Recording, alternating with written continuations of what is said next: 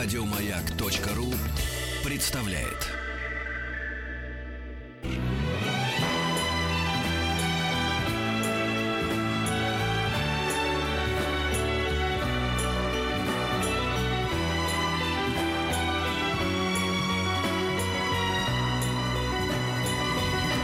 Спутник кинозрителя.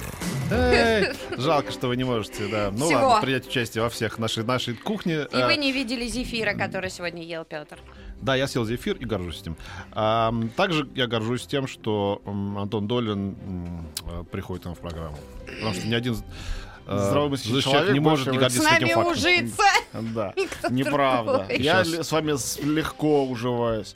А, а с Петром сколько лет я вместе в эфире уживаюсь, мне уже страшно даже подсчитать.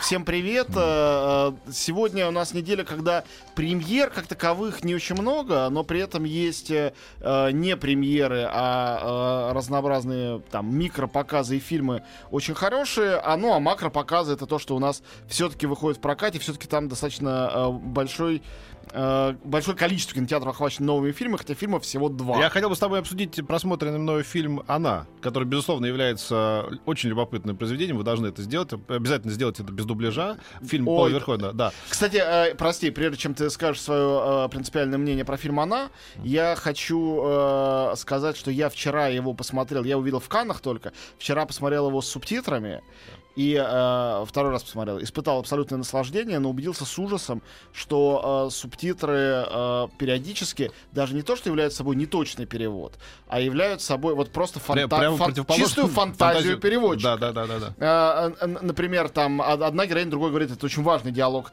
в финале. Там, ты переспала с моим мужем. Э, И в субтитрах написано, но это же мерзко. А э, в- на самом деле од- одна другая говорит, э, типа, какая глупость, что-то в этом роде. И это просто противоположная вещь, действительно. Ну, а когда они презерватив, извините, называют э, словом шлем, я надену шлем, говорит там мужчина, это придает какие-то совсем странные такие фрейдистские обертона, довольно незамысловатому, на самом деле, диалогу. Да, а вот это тоже мне пора- поразительно. Шлем. Кто дает вам право придумывать за художника небывальщину какую-то? Мне кажется, это просто не переводчик, а Google Translate, поэтому право ему никто не дает. Он просто берет робот и переводит. как Да получается. ладно, ну Ну, что иногда у меня вот такое впечатление, потому что иначе А мне не- кажется, это творчество. некоторые Нет, глупости а, не могу объяснить. Нет, тоже моя любимая история, помнишь, про ту компанию Нева фильм, которая занималась дубляжом, когда там человек говорит. Я рассказал тебе эту замечательную историю про то, как ну, знакомый актер, ты его тоже знаешь, рассказывал. Я говорю, кто же вас там дублирует-то в Питере? Это вот они были просто мастера такого изуверского дубляжа. Мало того, что там вот такими интонациями люди разговаривают, потому что так же разговаривают люди, знаешь, особенно в американских фильмах. Вот мне хочется всегда, ты дома так разговариваешь, да? Потому что это же американская комедия, надо так разговаривать. Да, нормально люди разговаривают, хорошие актеры. Так вот, значит, да, есть у нас там режиссер, он очень большой энтузиаст, энтузиаст своего дела, говорит, мы с моим товарищем озвучивали там одну картину, товарищ э, э, дублировал э, Де Ниро. И, значит, он что-то дублирует, он врывается в э, дубля- дубляжную мастерскую, говорит, Сережа, ты должен делать это громче, там с усилием. Говорит, ну, по-моему, не кричит. Ну, значит, Де Ниро не доработал на съемках. Значит, не дотянул на У съемках. меня, у меня в свое время... у Это не шутка. Ну, значит, Де Ниро не дотянул на У съемках. меня когда-то был реальный шок, когда я услышал впервые в жизни в, Голос а, Бельмондо? голос, реальный голос а, а, Брюса Уиллиса. Вот такой вот у него голос Да, примерно. да, да. А у нас... Эй, Да, там, да. Ну, а Бельмондо?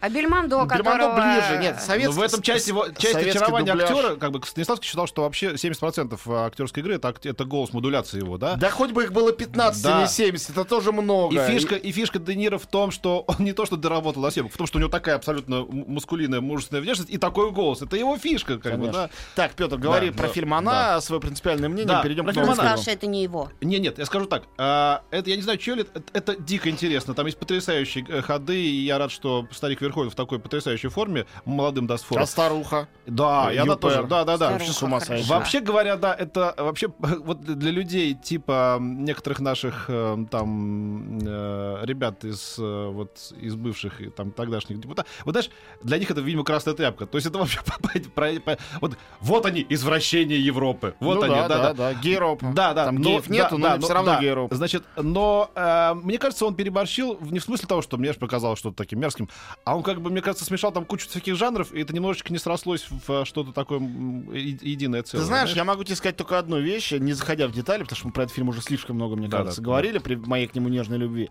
А, у меня вчера был не просто показ, а был разбор с а, м, очень симпатичной молодой женщиной-психологом, а я от, от кино, от кинокритики выступал. А, был переполненный зал, ушло человека три, наверное, после фильма, остальные остались на этот разбор. Было это в 11 часу. Люди до полдвенадцатого отказывались уходить, и когда нам просто надо было уходить, потому что был следующий сеанс, они залавливали меня еще минут 20 в коридоре, задавая вопросы. Не вопросы, что-то не срастается, а это настолько в них все пустило какие-то а, корни глубокие. Совершенно разные были комментарии. Но мне кажется, что Верховен гениально этот фильм, от- он открыл в нем столько дверей, в которые видно много разных горизонтов для каждого своих. И а, можно испытывать дискомфорт от количества этих дверей и горизонтов, потому что во все стороны Да, сразу он- не пойдешь. Безусловно, он провокатор и такой очень Да, умелый, ну да. он всегда таким был, но этот фильм один из самых его провокационных на самом деле. Хотя, с другой стороны, основной инстинкт э, и Но звездный фишка в том, что он талантливый провокатор, в отличие Очень. от некоторых наших театральных режиссеров, которые являются бездарными провокаторами. Да нет, ну, во- во- во-первых, я говорил неделю назад, он просто уникальный. Верховен реально уникальная персона. Люби, не люби, как Хичкок был уникальной персоной, или Кубрик. Для меня вот он третий в этой триаде, потому что для меня это три режиссера мирового кино, которые могли снимать невероятно глубокие, провокационные, сложные авторские фильмы, при этом запросто удерживая интерес любого зрителя, который забрел в зрительный зал. То есть не отпугивая его этим, а только привлекая. Вот комбинация увлекательности с глубиной это очень редкое в кино качество. Да, потому что считается, Дико что авторское редкое. кино должно быть скучным, таким, что он требует усилий от зрителя, что это работа. А Почему? что развлекательное кино должно быть поверхностным Да, и, и- должно просто представлять собой аттракцион. И э, Он одно... опровергает и то, и другое. Да, именно. Так, поехали, поехали. друзья, давайте. Значит, на этой неделе главная э, наша премьера это фильм «Дуэлянт» Алексея Мизгирева. А, и, м, значит, э, несколько тезисов, потому что очень долго мы о нем говорить все равно не успеем. Несколько тезисов. Тезис номер один. Мне фильм «Дуэлянт» кажется лучшим русским фильмом этого года, из того, что видел я. Однозначно. Еще раз, это в контексте фильмов этого года, отечественных. Второй пункт. Это тот случай, э, успешный или нет, будет судить публика, но, на мой взгляд, успешный, когда э, российский режиссер сделал то, о чем мы сейчас говорили в отношении, в отношении Верховина. Я не говорю, что Алексей Мизгирев, молодой режиссер, у которого четвертый фильм, это Пол Верховен. Но э, интенция та же самая. Это глубокий проблемный фильм э, об этическом коде и его преодолении.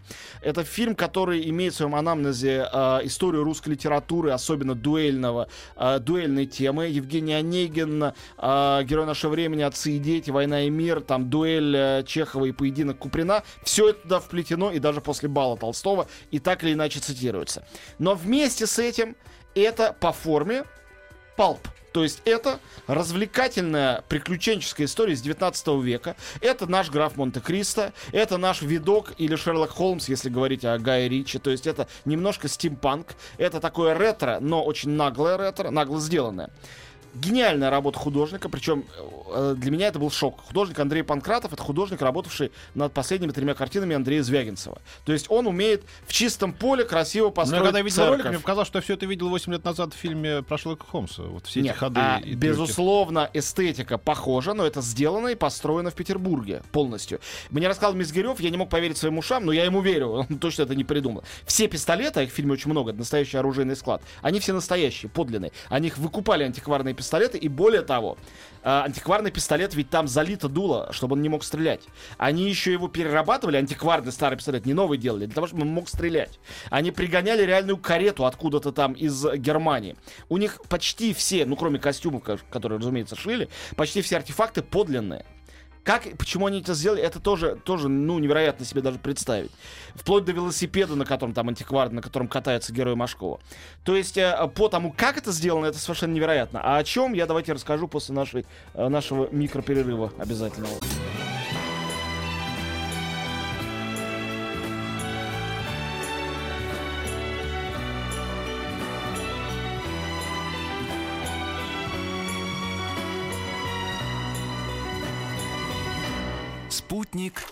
Кинозрителя. Когда ты говоришь, что это лучший отечественный фильм, потому что Лада Калина лучшая отечественная машина. Ну, пусть да. так, пусть И так. что? Э, Нет, но мне кажется, на нашем автомобильном рынке э, такого рынка, как в нашем кино, все-таки не существует. У нас снимается там больше сотни фильмов в год. А, другой вопрос, какие они, и не другой даже, а тот самый вопрос. Ты совсем не думаешь о маме? Нет, почему? Я думаю о твоей маме. Другой вопрос, что я не думаю? Да. Значит, итак, э, я считаю, что продакшн дизайн, работа художника-постановщика, художника по, костюмов, э, по костюмам. И, кстати говоря, э, очень интересный момент, э, а, оператора Осадчего. Осадчева, которого знают все-таки в основном не, не по фильмам Авдотьи Смирновой, там два дня, хотя он отлично их снимал, а все-таки, ну, по тому же самому Сталинграду, по большим размашистым полотнам. А, работа операторская тут, по-моему, совершенно изумительная. Изумительная. Это лучшая роль однозначно Петра Федорова, который в главной роли. А, ну, то есть он уже где только не снимался, вот там Россия 88 Бардина до того же Сталинграда, но в основном а, он был везде такой брутальный, с мрачным взглядом мужчина, а, который ничего сверх того особенно не имел. Здесь он появляется в этом же качестве на экране, но затем происходит очень интересная трансформация. Я не рассказывать не буду. А, Машков как был, так и остается одним из наших лучших харизматичных самых актеров. Рядом с ними каким-то чудом залученный в русский фильм и абсолютно великолепный гений немецкой сцены. Театральный актер, потрясающий, Мартин Вудке. А, Вы его, возможно, помните по эпизодической, но очень смешной роли Гитлера в «Бесславных ублюдках». Найн, найн, Да, да, это он. Но, в принципе, э, вот я, я видел несколько раз на сцене, и э, даже москвичи могли увидеть на сцене, потому что спектакль «Карьера Артура Уи», э, легендарный немецкий берлинер ансамбля, к нам привозили. Он играет Артура Уи. Это невероятно. Конечно, то, что он делает в кино, э, не дотягивает до того, что он делает Цены. в театре, как всегда бывает. Все равно это очень-очень-очень яркий персонаж. И вообще там и Юрий Колокольников, Александр Яценко, и Сергей Гармаш. У них маленькие у всех роли. И э, все они э, на мой взгляд, э, очень в этой картине хороши. Э, Единственное, что, конечно, это условная история. Это история человека, изгнанного из его мира, э, дворянина, лишенного дворянского титула, который под другим именем возвращается в Петербург, чтобы отомстить. Э, Он заговорен от пули, поэтому он стреляется на дуэлях за других. Он такой киллер. Заговорен. Да, алиутскими шаманами. Там есть алиуты. На... Ну, это такой по эстетике, особенно когда про алиутов, немножко выживший. Да, это в духе трендов современного западного кино. Пусть Шерлок Холмс, пусть выживший. А в то же время тут есть, повторяю, русская культурная традиция, которая ощущается нешуточно и очень серьезно э, перелопачена и показана. С третьей стороны, для тех, кто знаком с творчеством Мизгирева, кто видел фильмы «Бубен-барабан», «Кремень» э, и «Конвой», все три кинотавровские малобюджетные авторские фильмы, они увидят, что он по-прежнему снимает кино про таких э, сумасшедших идеалистов, максималистов, которые не совпадают с окружающим их миром, пытаются бросать ему вызов, перчатку в лицо, и, разумеется, э, это, от этого им только хуже, потому что один человек не может противостоять миру. Это совершенно романтическая посылка. И когда говорят, что это все как-то неправдоподобно, ну, это ничуть не более неправдоподобно, чем э, граф Монте-Кристо. Вот примерно на таком же уровне. А, Мне очень понравилось. Я фанат романтической литературы и романтического кино, которое все, которое снималось на Руси, было советским и в хорошем и плохом смысле слова. Это, наконец-то, первый российский опыт вообще осмысления А. этой мифологии Конечно, ты 19 друган века. продюсер этого фильма, поэтому тебе и понравилось. Ну, Ну, я- В я общем, при- вывод лежал на э, поверхности. Не только продюсера, но и режиссера. Да, во. Вот, Да у э, вас там шайка. Так и есть, Шайка, да. да. Ну, те, кто меня знает, знают, что У меня- врать от, и благодаря Что этому врать не я стал. могу. Я, я не знаю про сюжет. Вот я знаешь, что скажу. Я видел, опять же повторюсь, я увидел только ролик, но мне показалось, в манере исполнения, в том, как это сделано, есть много вторичного. Я говорю, что это плохо. Это как бы просто уже было. Почему мы не можем придумать свою какую-то штуку или, или как бы играть на том поле, где у нас получается, ну, на, на поле камерного Ну, кино? ты знаешь, да? Ну. Ев- Евгений Онегин тоже Вот- в известной степени является переработкой э, путешествий Чайлд Гарольда и, Ну, сравнил э, тоже мне и Онегина Дон с фильмом Жуана. «Дуэлянта». Нет, Молодец. русская, классическая русская культура всегда многое заимствовала у европейской, безусловно. И в данном случае этот Петербург у Лондона Гая Ричи или Парижа из фильма «Видок» тоже кое-что заимствует. Но это другая география, другая топография, другая э, идеология и другая эстетика. Близкая, но другая. Вот мне кажется, что когда мы играем на своем поле э, в мини-футболе, я сейчас говорю о том, что, допустим, фильм «Пять вечеров» вряд ли мог бы получиться э, у Гая Ричи. Или фильм «Утомленное солнце» вряд ли бы получился у... Ты не прав. Э, Пять вечеров есть в Англии, просто не у Гая Ричи, а там у Майка Ли.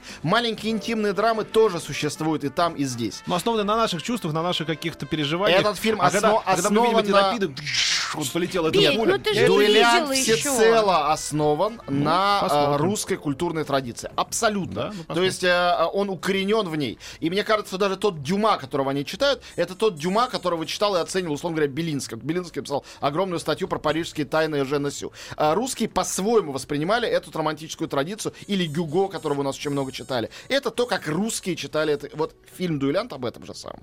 Все, дальше, нравится, не нравится. Э, скажу вам железно, этот фильм точно будет вызывать огромное отторжение. Точно будет говорить, так не бывало, хотя никто не знает, как бывало в 19 веке. Это неправдоподобно. Да, это Но нереалистическое он же не кино. претендует на историческую правду. Конечно, нет, но тем не менее, поскольку фильм костюмный, всегда возникают эти претензии. Они будут здесь прет- возникать, и пусть. Это фильм вызывающий, и это фильм неслыханный и невиданный. В русском кино такого не было, и с моей точки зрения, это самое а, смелый эксперимент российского коммерческого кино со времен «Ночного дозора». Опять же, претензий к «Ночному дозору» масса. Но это был беспрецедентный фильм. Вот в России таких не делалось, и нигде в мире вот такого сочетания элементов тоже никогда не бывало. И «Дуэлянт» — это такой же случай. Дальше take it or leave it. Можешь это ненавидеть на здоровье. Мне кажется, что последний человек с очень сильным авторским э, э, своим таким стилем это был Балабанов со «Царством небесным». Безусловно, он, он не снимал, э, безусловно, никаких блокбастеров. Некоторые его фильмы были успешны, некоторые нет. Э, и- Брат 2 сделан по закону блокбастера, но при этом ну, это это абсолютно... малобюджетное кино. Это малобюджетный, шикарный фильм. Да. Хотя э, это самый мой нелюбимый его фильм. Все равно это не является... Он блокбастер по факту сборов, но не по замыслу, не по бюджету, ни почему. Ну, оставим, э, это другой Да-да, вопрос. да-да. А, кстати, от Балабанова у Мизгирева, конечно, в стилистике есть очень много. И вообще-то говоря, Яковлев, его герой, это, конечно, такой Данила Багров. Потому что он порядочный человек внутри себя, но то, чем он зарабатывает на жизнь, что он делает, он все время всех убивает. Он это человек, не расстающийся с пистолетом. Поэтому э, генезис Данила Багрова, это можно отдельное исследование написать. Тут абсолютно ощущается. Это тоже здорово и тоже интересно. И это тоже наше. Это тоже наше. Герой, положительный герой, киллер, убийца, это не так часто Посмотрим, станет ли таким же культовым событием и героем, как это было с братом. сегодня прям Посмотрим. как брюзжишь. Вот, а, А я скептическую ноту вношу. Да вот а, смотрю. необходимо. Значит, еще два маленьких э, э, события будет, я не успею сейчас Тебя спрашивают назвать. про фильм «Жених». Наверняка тебе понравился, правда? Отвечая про фильм Он «Жених». автор сценария. Я его не посмотрел. Достаточно ли этот ответ удовлетворителен для Да, наших про- ну, просто люди с- Нет, нет, интересуются, я, отвечаю без какого-то Мгм. негатива или еще чего-то. Э, Я не пошел. Вот как я его пропустил, как э, критик там его показы, просто не мог. А как зритель, ну, ты- мне, с моей точки зрения, смотрел, не смотрел, прагматически, такому фильму критики не- критика не нужна. Да, Ты да. прям Если я его изруг- изругаю, Да. если я его изругаю, это не помешает тем, кого интересует комедийное кино Светлакова. его пойти, посмотрит, да, да. да. Совершенно верно. И наоборот, если я его похвалю, Да. а, я не уговорю людей, которые на такое бы не пошли, э, преодолеть брезгливость и пойти. Это, это просто не то кино. Может, оно на свой лад прекрасное, а может и Просто на любой лад. Вот. В отличие от фильма «Горько», который, с моей точки зрения, как раз какие-то границы нарушал. И большому количеству довольно интеллектуальных зрителей понравился. Там я о нем много говорил и писал, потому что он действительно выделялся. Ну вот, чтобы жених выделялся, я ни от кого не слышал. Может, люди врут, конечно, это не так. Все, еще маленькая штучка у меня э, про два показа будет после новостей, и перейдем к нашей любимой архивной части. Да. Я первую часть больше люблю. Так, каждому свое.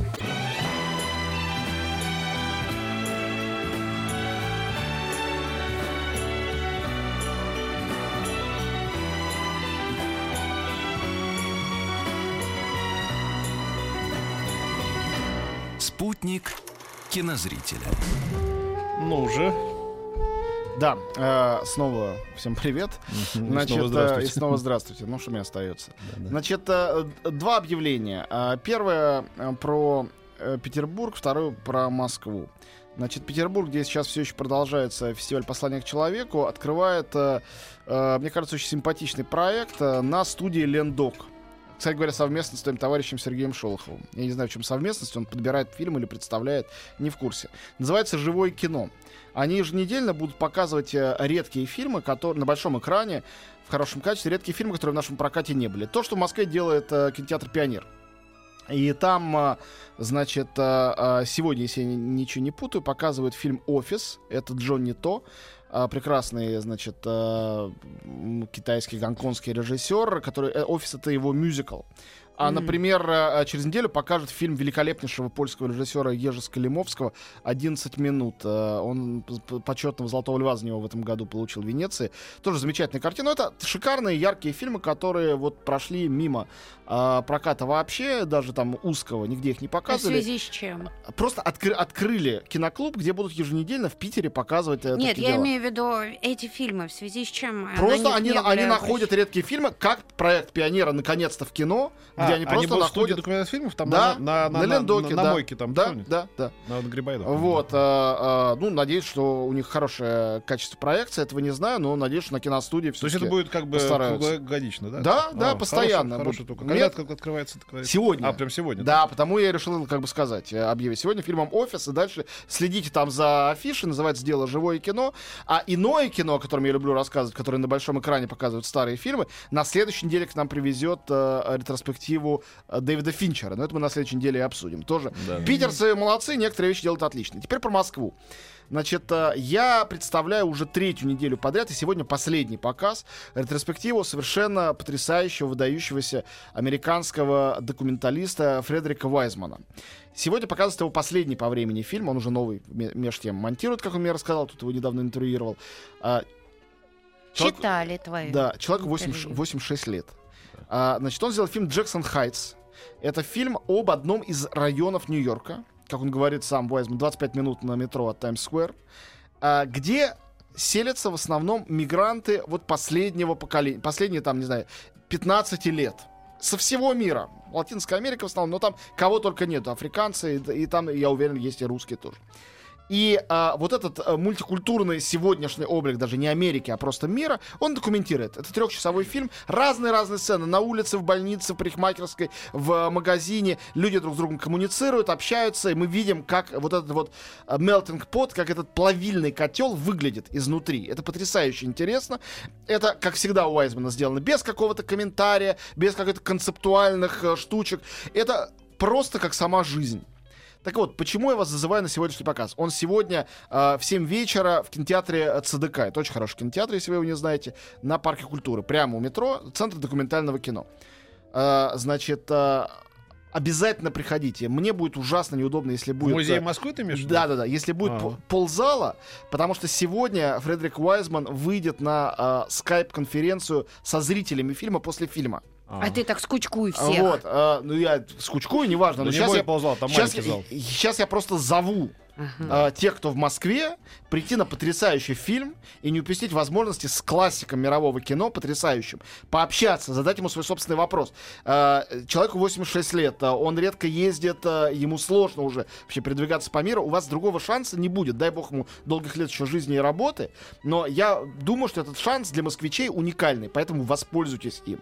Приходите, получите Во удовольствие. сколько? В 7 вечера начинается. Я фильм, работаю. фильм длится 3 часа, в 10 он закончится, и будет там полчаса где-то сеанс связи с ним. Ну, то есть, э, я ни- ничего сверх того сказать уже не могу, не знаю, как еще уговаривать, просто э, информирую вас об этом и очень-очень рекомендую прийти, я тоже там буду. Мгм. Вот. Ты с этого бы начал, люди бы ломанулись.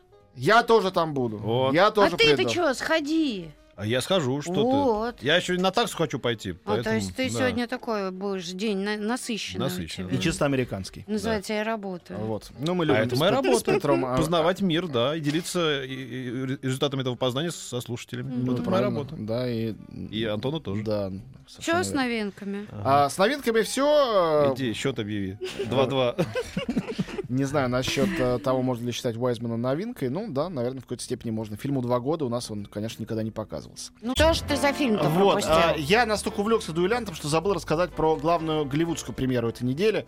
Значит, э, Миа Кульпа. Фильм называется «Глубоководный горизонт». И это фильм, почему я сказал про Иствуда? Во-первых, это фильм тоже о настоящих мужчинах, о подвиге. Во-вторых, это тоже фильм по реальным событиям. В-третьих, режиссер Питер Берг, который мне не очень нравится, но тем не менее, он снимал фильм «Морской бой», в частности. Тем не менее, он тоже бывший актер, который стал режиссером. И э, худо-бедно снимает картины. Это скорее из его удачных картин. Глубоководный горизонт это вовсе не какое-то такое глубокомысленное название типа Тихоокеанского рубежа, это название совершенно конкретного места. Это нефтяная платформа в Мексиканском заливе, где случилась самая крупная за все время США а, страшнейшая Да, катастрофа. Это когда нефть Да, разлилась? в 2010 Ну, это году. было, да, 8 лет. да, 6 Стра- лет страшный взрыв, он был связан с несоблюдением а. BP там. а, да. Би- совершенно Да, верно, да. BP, э, значит, э, некоторых мер безопасности. И это фильм, который документирует то, что там случилось. Да тут вообще, смотри, Курт Рассел, Надеюсь, а, документируют Джон хорошо, потому что «Морской бой» была идти. страшная Да, да, ужас, ужасный был фильм. Нет, этот фильм очень качественный. Э, Конечно, можно было бы сделать, наверное, его с большим, большей изобретательностью. Он такой немножко дубовый фильм. Но, э, честно признаюсь, что меня он все равно тронул. Ну, это такой жанр фильм катастрофа, да? Да, это фильм «Катастрофа», но тут есть три момента, которые я бы хотел отдельно отметить. Первый — это то, что э, это фильм «Катастрофа» по совершенно реальным и очень свежим событиям, когда идет у нас дискуссия, вот недавно у меня на «Вестях» была большая дискуссия на тему того, как где умеет отображать современность. Вот «Глубоководный горизонт» и «Чудо на Гудзоне», пожалуйста, примеры того, как быстро американское кино реагирует, причем, э, да и «Снайпер», э, для огромной аудитории, рассказывая о событиях буквально вчерашних. Вот даже не 11 сентября, который был там 15 лет назад, а вот только что оно произошло, и вот есть уже фильм «Моментальное реагирование». И все эти люди, э, которые были живы, и родственники жертв живы, то есть тут деликатность повышенная. Второй Ну, момент. слушай, что ты хочешь, ну, даже про 91 год до сих пор фильма не сделал. Ну, конечно. человеческого. Второй момент тоже очень важный. Э, значит, это э, фильм, который, конечно, клеймит капитализм, капиталистическую идею, что нечего простаивать. наживы. Надо работать, да. Когда американские фильмы это делают, потому что в Америке на самом деле капиталистическое общество, мне это кажется всегда невероятно трогательным. а, идеологически очень правильным. Потому что это фильм реально. Вот там написано почему-то на постере русском, там настоящие герои. Там нет никаких героев. Это про обычных работяг, и это трогательно. Обычные работяги. Главный герой инженер. Главный, его играет Марк Уолберг, очень хорошо. Уолберг один из редких актеров, который умеет, ну, Мэтт Дэймон еще это Мгм. умеет, играть простого парня, действительно. Вот не играть в простого парня, а его вся фактура такая, что он может действительно абсолютно беспафосно, э, надев эту каску и так далее, не выглядеть суперзвездой в каске, а выглядеть вот таким Я помню, что он работягой. пришел на- к, к нам на интервью э, в гостинице Ридс Карлтон, по-моему, значит, в Москве, на, на три часа позже. Он пришел, такой повет, говорит, ребят, простите, я что-то проспал, правда? И как-то так все его простили сразу, потому что три часа люди все-таки ждали. Как бы, Ну, да. конечно. Он не стал говорить, что у меня там э, у меня голова, там я готовился к съемкам или что-то еще. Я просто тупо проспал, у меня джетлэг. Извините. И мы с ним хорошо поговорили. Ну, он хороший здесь. э, Вот. э, И совершенно замечательный Курт Рассел. Мы привыкли, особенно в тарантиновских фильмах последних, что это так- такой э, человек-трансформер как, какой-то с лицом маской, который Супермен. А здесь обычно усатый дядька такой тоже небритый, э, который отвечает на платформе за всех, ходит, считает там рабочих, говорит... э, И э, сволочь капиталиста играет, ну, вы сами понимаете, что в этой роли он неотразим, Джон Малкович. Малкович, ну, да. конечно, как бы, когда Малкович ходит, сразу понятно, что сволочь, что капиталист. Это же... Вот, то, что это про нормальных людей, а, это э, ужасно, мне кажется, здорово. Это третий момент. Значит, первый момент, ты сказал, что по реальным событиям. Второй момент, то, что это фильм антикапиталистический. И третье, то, что это про нормальных людей. И когда ты долго смотришь, и они э, две трети фильма обсуждают, как, как это плохо простой, как плохо, что там меры безопасности соблюдены, какими-то терминами сыплет. Ты вообще запутался уже, не понимаешь, что происходит. А потом, когда случается взрыв, ты понимаешь, что теперь важно только одно. И вот эта смена регистра очень, она очень важна. Она по-настоящему гуманистическая. Как любое даже плохое голливудское кино. Э, Вот, смена регистра такая. Теперь важно, сколько сколько людей пострадает, сколько выживет и какой ценой они выживут. э, Вот как они, удастся ли им прыгнуть с вышки, чтобы не попасть в, в это горящее пятно нефти. А, над- э, надувная лодка у них раскроется, надуется ли в нужный момент. И так далее и тому подобное. И все в этот момент, нет никаких плохих и хороших, все в этот момент работают на одно, на выживание себя и друг друга. Ну а заставляет этот фильм э, чувствовать себя соучастником событий? Ну, А, бы. да, в момент аварии, да, он занимает, может быть, там 20 минут, 25 этого э, полуторачасового фильма, вот, но это сделано это очень здорово. И так хроникально, я бы сказал. То есть это не тот фильм, который я всем рекомендую пойти посмотреть. Довольно специфическое кино. Это почти что производственная драма, а не фильм катастрофа. Большую свою часть. Остановился поезд у нас такие Да, были. ну это хорош, хорошая была очень картина. хороший, Ну да, вот. да. А, нет, это не уровень Абдрашитова и Миндадзе, но это уровень хорошего, честного голливудского кино с отличными артистами. Поэтому, а, ну, как бы, сами решайте, если «Дуэлянт» это совсем не для вас, или если вдруг вы готовы посмотреть два новых фильма за одну неделю, то имейте в виду, «Глубоководный горизонт» все-таки это честное кино и не просто не чистое развлечение, а действительно кино про людей, про жизнь, смерть, про такие какие-то основополагающие вещи. Да. Еще э, спрашивают про крейсер с Кейджем. А вот Смотрел кре- там? крейсер это пример э, дурацкого фильма катастрофы, такой фильм недоразумения. Э, там тоже есть хороший актер, не только Кейдж. э, но э, самое интересное, что в этом фильме есть, это подоплек. Это реальная история. История действительно забавная, ну забавная, ужасная, но забавно, что она настолько была картинная, как, как в киносценарии, при том, что это реальность. Это был крейсер, который доставлял боеголовку атомную э, ближе к Японии для сброса бомбы на э, Хиросиму. М. И на обратном пути японская подлодка, не в знак отмщения, они этого не знали. Просто война еще шла. Значит, э, и подбила крейсер. Был огромный корабль, который пошел ко дну, большая часть команды утонула, а оставшихся, большую часть из них пожрали акулы. А Кейдж там играет капитана этого корабля, который в воде оставался со своей командой, у него была возможность а, как-то лучшие себе условия немножко обеспечить. Он до того момента, когда их случайно там заметил какой-то патруль и спас, а, был вместе с ними, подбадривал их, и потом его же обвинили в том, что из-за его халатности там М. что-то случилось. А, ну да, эта история с акулами, она жуткая, Да. и довольно известная. там, Да, да, да, да. Ну, команда была, значит, двумя руками за него. Смешно, конечно, что с Кейджем, конечно, внешне он вообще совсем ничего общего не имеет. Не с того что, времени совсем. э, да, когда показывают этих работяг в конце э, фильма вот этот глубоководный горизонт, что-то общее есть с актерами, а там ничего общего. Спасибо, Антон. Спасибо, друзья. Приду к вам через неделю с супер рассказом и поговорим про Дэвида Финчера заодно. Вот. Ну И про новые фильмы. Дышите глубже. С Петром Фадеевым. Еще больше подкастов на радиомаяк.ру.